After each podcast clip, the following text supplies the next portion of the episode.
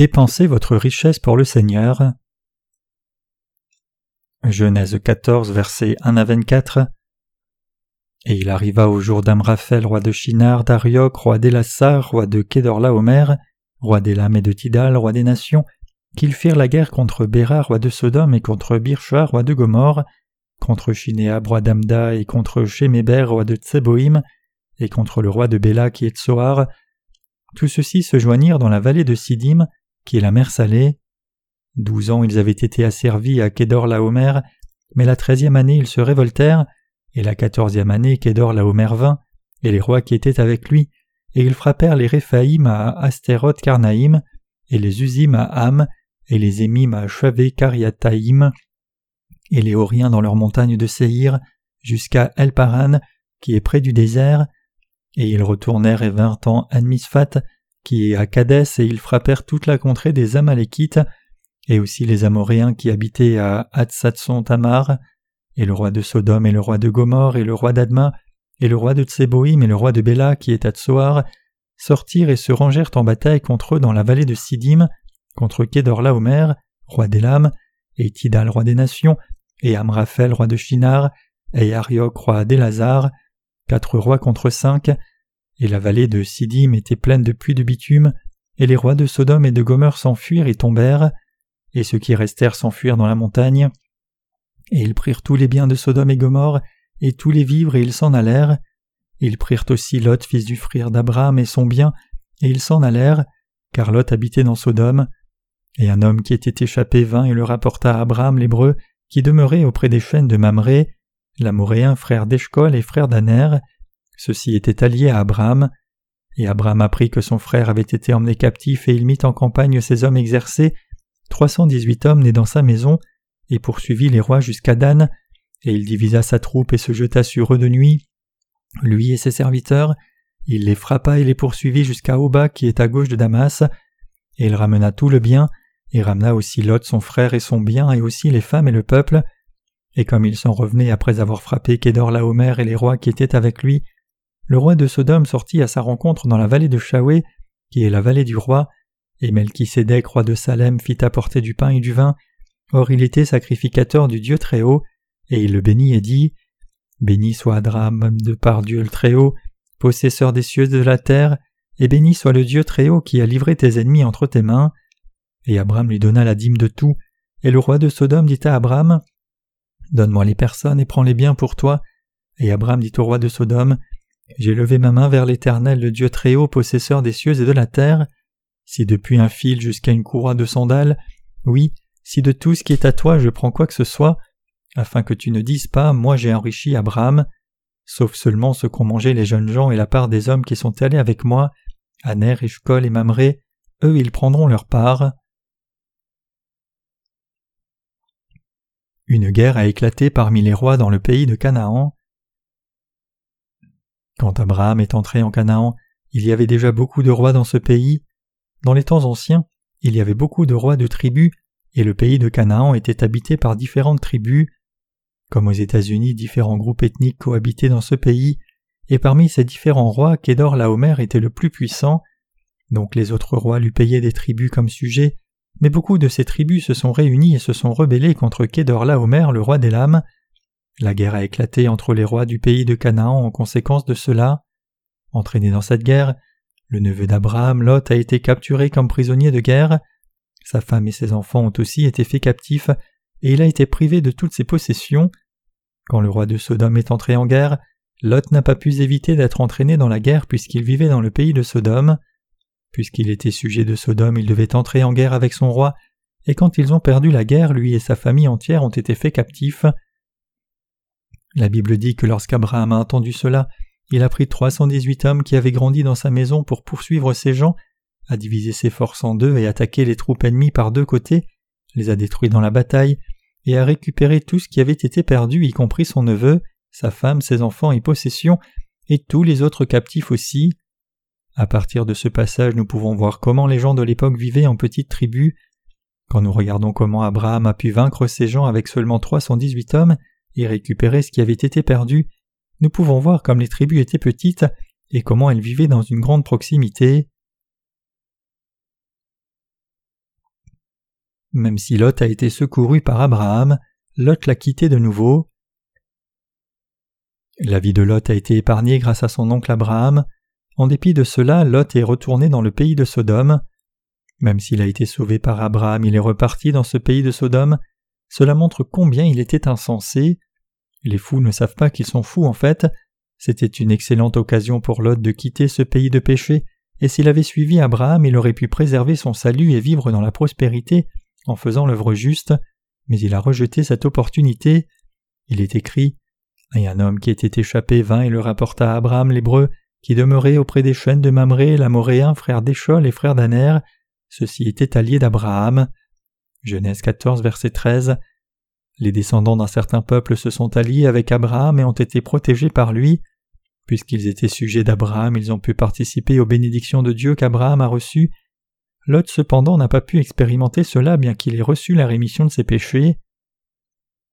Quand Abraham est rentré après avoir secouru Lot et sa famille, la Bible nous dit que comme il s'en revenait après avoir frappé Kédor Laomer et les rois qui étaient avec lui, le roi de Sodome sortit à sa rencontre dans la vallée de Chavé, qui est la vallée du roi, et Melchisédek, roi de Salem, fit apporter du pain et du vin, or il était sacrificateur du Dieu très haut.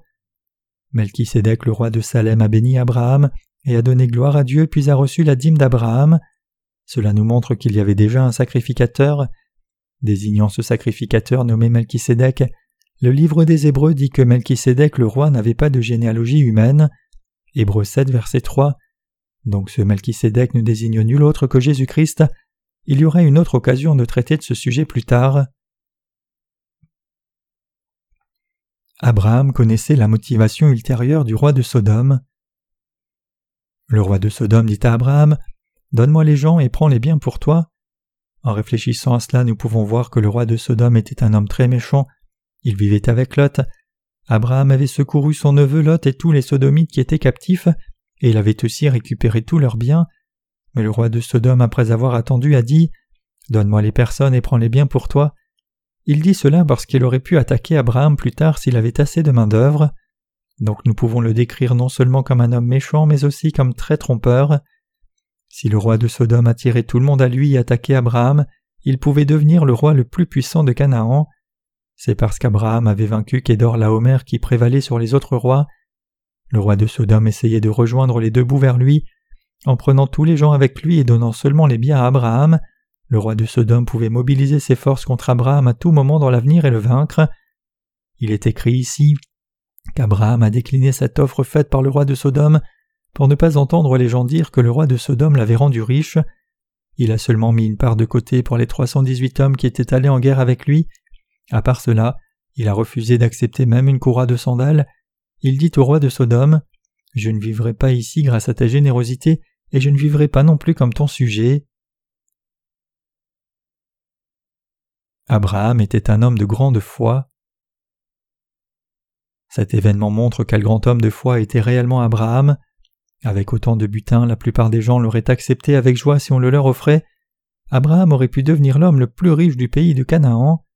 Avec ses rois alliés, Kédor Laomer avait vaincu tous les autres rois et pris leurs richesses, donc Abraham aurait pu avoir tout le butin de la guerre pour devenir extrêmement riche. Tous ces biens ont été offerts à Abraham, mais il a refusé de les accepter, disant au roi de Sodome qu'il n'accepterait même pas une courroie de sandales de sa part.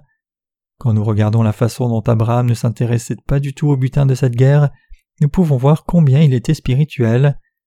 Abraham était un homme de foi et une personne spirituelle. En d'autres termes, il s'intéressait à l'âme plutôt qu'aux possessions matérielles. Il n'était pas un homme attiré par la richesse.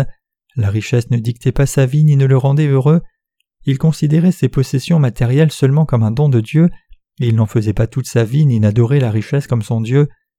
Pour la plupart des gens, il est extrêmement difficile d'être si indifférent à la richesse. C'est presque impossible, à moins que quelqu'un ne soit une personne spirituelle. Voir, c'est vouloir. Pour la plupart des gens, une fois qu'ils posent les yeux sur quelque chose, ils deviennent envieux et le prennent pour eux-mêmes. Ils font leur quoi que ce soit. Et quand leur possession augmente, ils finissent par adorer ces possessions comme des dieux. Abraham cependant n'a jamais permis que cela n'arrive.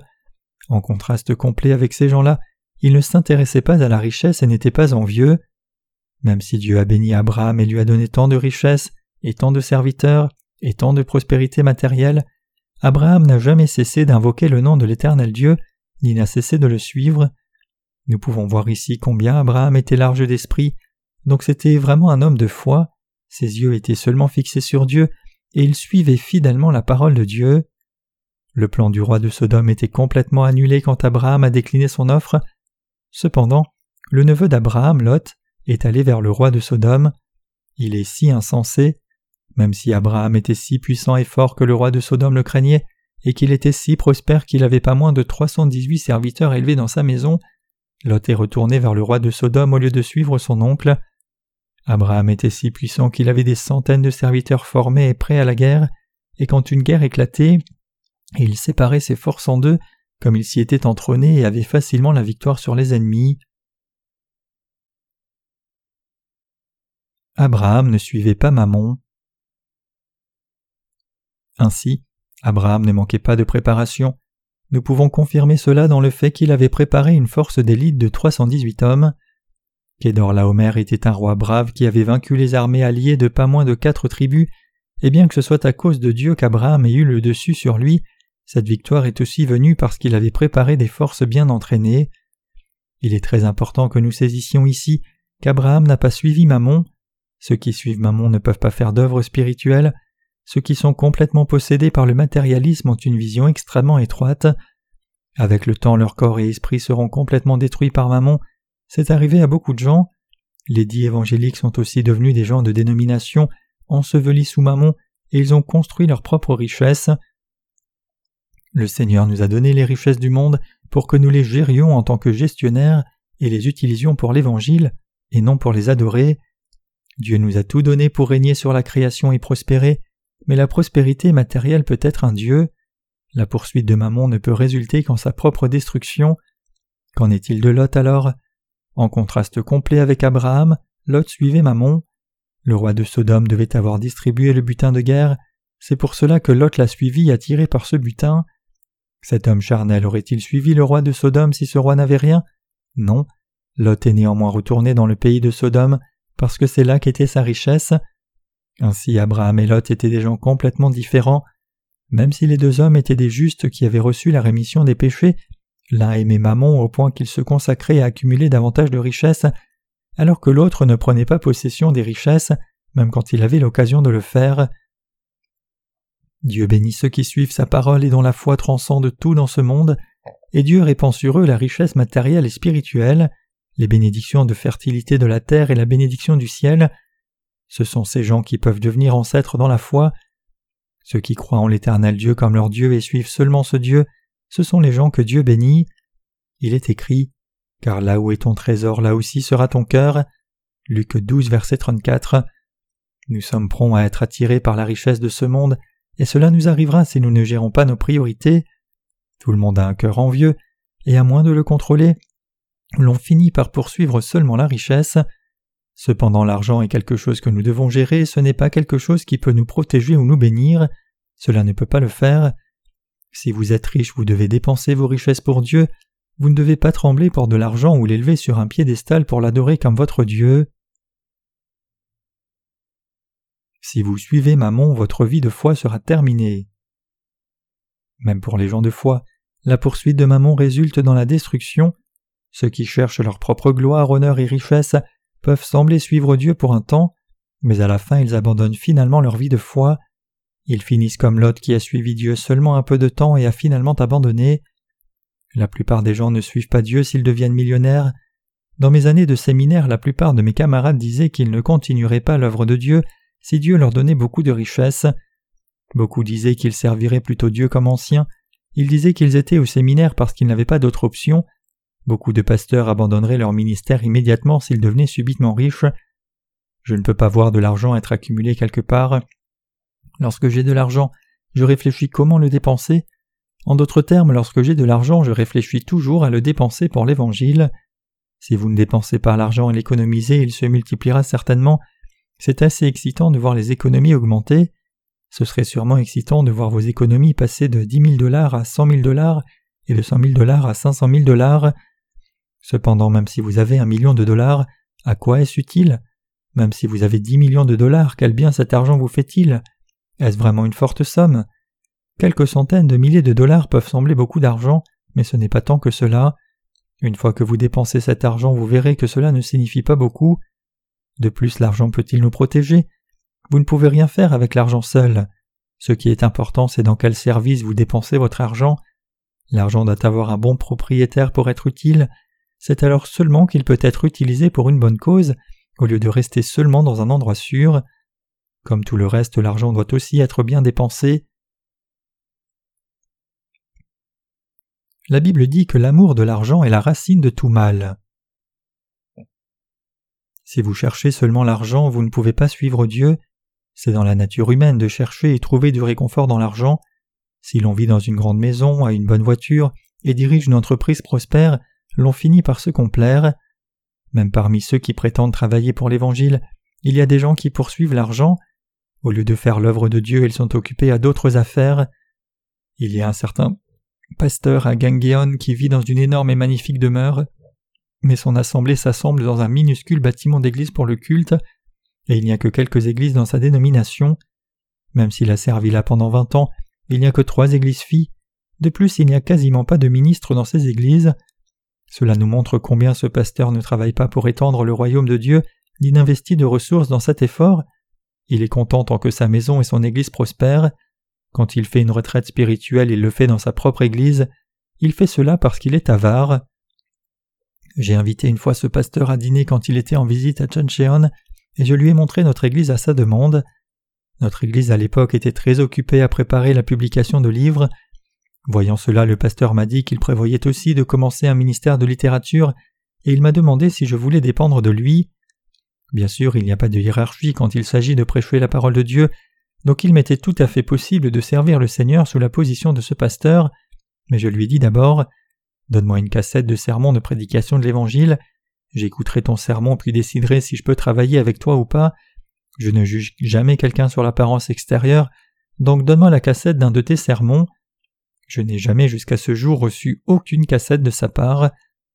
Nous avons publié notre premier livre avant ce pasteur, puis avons poursuivi avec une autre publication. Avec le temps, nous avons publié plusieurs livres. Ce pasteur a aussi publié un livre et quand nous avons publié un magazine mensuel, il a aussi publié un magazine mensuel. En plus de cela, il a écrit un autre livre sur les origines de la mythologie de Dangun, le père fondateur de la nation coréenne. J'ai découvert qu'il était un auteur doué. Ce pasteur a un énorme jardin chez lui. Alors que nous louons notre lieu de culte, il est même propriétaire de son bâtiment d'église. Le sujet ici n'est pas l'argent qu'avait ou dépensé ce pasteur, peu importe combien d'argent est dépensé, c'est bien dépensé si on l'utilise pour le bénéfice de Dieu. Le problème c'est que ce pasteur n'utilisait pas son argent pour l'extension du royaume de Dieu. Comme ce pasteur, quiconque poursuit l'argent ne peut pas faire l'œuvre de Dieu. Ceux qui chérissent l'argent plus que Dieu ne peuvent pas dépenser leur richesse pour le Seigneur, ils dépensent seulement pour eux-mêmes. La richesse est là pour être dépensée pour l'œuvre de Dieu. Cette année, nous avons commencé à publier notre journal mensuel sur l'Évangile, et plus de vingt mille dollars ont été dépensés sur ce projet. Si en dépensant cet argent l'Évangile est diffusé en Corée, alors cet argent est dépensé pour une cause digne. Lorsque je vois quelqu'un qui a de l'argent, je lui demande de dépenser cet argent pour diffuser l'Évangile. Si nous pouvons conduire une seule personne à recevoir la rémission de ses péchés en dépensant deux mille dollars par mois, alors cet argent est digne d'être investi. Même si nous devons vendre toutes nos possessions du monde, l'Évangile est toujours digne de notre investissement. Notre richesse est pour Dieu, ce n'est certainement pas pour notre propre chair que nous l'avons, c'est là pour être dépensé pour Dieu. Nous vivons avec Dieu. Il est écrit Ainsi que vous mangiez ou buviez ou quoi que vous fassiez, faites tout pour la gloire de Dieu. 1 Corinthiens 10, verset 31. Nous mangeons et buvons pour l'œuvre juste de Dieu. Le pasteur dont je viens de vous parler a aussi commencé à publier un journal chrétien mais tout ce qu'il essaye de faire, c'est se rendre célèbre et riche.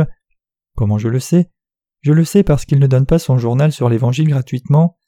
Il fait circuler quelques exemplaires sans sa propre Église et met le reste dans les librairies chrétiennes pour qu'elles le vendent pour lui. C'est ainsi que les gens se comportent en avare. Si nous avons un million de dollars, nous devons l'investir pour l'Évangile. Si nous avons dix millions de dollars, nous devons l'investir pour l'Évangile. Si nous avons cent millions de dollars, nous devons l'investir pour l'Évangile. Quel que soit l'argent que nous avons, Chaque cent que Dieu nous donne, nous devons l'investir dans ses œuvres. Y a-t-il un endroit sur terre où stocker nos richesses? Aussi longtemps que nous avons un toit sur la tête, un endroit où prêcher l'Évangile, et de quoi nous nourrir, le reste doit être investi pour l'Évangile. Les saints doivent investir tout ce qui reste quand ils gagnent leur vie, et nos ministres et ouvriers doivent investir toutes leurs possessions matérielles pour l'Évangile. C'est la bonne disposition à avoir. Dans le passage des Écritures d'aujourd'hui, nous voyons que Lot s'intéressait seulement à amasser sa propre richesse. Au début, il a accumulé des richesses en élevant un troupeau, mais Dieu a tout brûlé par le feu à la fin. À cause de son envie, Lot a été incapable de prêcher l'Évangile. Il n'avait aucune armée non plus, mais l'armée d'Abraham a augmenté dans des milliers. Voyant ces choses, nous pouvons voir quel genre d'homme était Abraham. Il est révélé ici que Dieu a donné des bénédictions à travers Abraham, et il pouvait œuvrer à travers Abraham. Le caractère de quelqu'un est déterminé selon l'utilisation de sa richesse. Celui qui utilise sa richesse sagement est un vrai ouvrier de Dieu, et c'est en regardant comment il dépense sa richesse que nous voyons clairement si cette personne vit pour l'évangile de Dieu ou pas. En regardant comment quelqu'un dépense son argent, nous voyons quel genre de personne c'est. Le prochain voyage en Russie va nous coûter environ 7000 dollars, mais l'on m'a dit qu'il faudra un mois supplémentaire pour finir l'édition russe de notre premier livre. C'est très frustrant de voir combien c'est lent. Cela aurait dû se faire en une semaine, mais cela dure maintenant non pas sept semaines ou même sept mois, mais sept ans, ce délai montre clairement que certains de nos ouvriers ne sont pas pleinement consacrés à l'œuvre de l'Évangile, ne se souciant pas de l'œuvre de Dieu. Quand on leur demande quelque chose, ces gens prétendent travailler au lieu de faire diligemment la tâche assignée. S'ils étaient vraiment motivés, ils auraient pu finir le travail en une semaine, mais ils ont plutôt traîné pendant sept ans. Si cela continue, Jésus reviendra juger avant même que ce livre ne sorte. Comme mentionné, cela va nous coûter environ 7000 dollars d'aller en Russie prêcher l'Évangile et partager nos livres sur l'Évangile avec les gens, mais considérant que tout est supportable parce qu'il y a beaucoup de fruits spirituels à ramasser, beaucoup de gens à Moscou vont recevoir la rémission des péchés grâce à notre travail. Même si une seule personne reçoit la rémission des péchés pour les milliers de dollars dépensés, cela en vaudra la peine. Pas un cent n'est gaspillé. Si nous y réfléchissons vraiment, le coût de notre voyage missionnaire est vraiment faible. Notre dernier voyage au Bangladesh nous a coûté 3500 dollars et notre voyage missionnaire en Chine nous coûte tout juste mille dollars. Quand nous irons enfin en Russie, je voudrais faire une grande réunion de réveil. Puisque nous avons déjà un interprète qui est prêt, nous pouvons rassembler suffisamment de gens pour notre réunion de réveil par le biais de nos partenaires en Russie, et ce rêve est possible. L'argent est là pour être dépensé pour Dieu et son évangile. Un vieux proverbe dit étroitement amassé, largement dépensé. Comme ce proverbe, l'argent est gagné difficilement, mais quand on le dépense, il doit être dépensé pour une cause noble et digne. Le fait qu'Abraham n'ait jamais été avare est quelque chose que nous devrions imiter. Abraham est notre Père dans la foi. Cependant, s'il avait été avare et intéressé seulement à accumuler sa propre richesse, il serait resté à un endroit dans le pays de Canaan. Pesant par ses richesses, il ne serait allé nulle part d'autre même si Dieu le lui disait. Mais Abraham n'a pas fait cela. Il n'a pas même pris une courroie de sandales du roi de Sodome. Il n'a pas fait cela parce qu'il ne voulait pas que la prochaine génération dise que le roi de Sodome l'avait rendu riche. Abraham a refusé l'offre de ce roi de Sodome pour démontrer que c'était Dieu qui le protégeait, le bénissait et le rendait riche. Les gens de foi rejettent les paroles des gens de ce monde. Abraham a ainsi rejeté les paroles du roi de Sodome. En servant le Seigneur, vous et moi devons toujours réfléchir à dépenser notre argent plutôt qu'à le gagner. Avant tout, nous devons réfléchir comment dépenser notre argent pour une bonne cause et nous devons réfléchir à la façon de suivre la parole premièrement. En réalité nous avons besoin de beaucoup d'argent, mais je crois que si nous travaillons davantage, Dieu comblera nos besoins plusieurs fois au-delà. J'espère et prie que Dieu nous donne à tous la même foi qu'avait Abraham.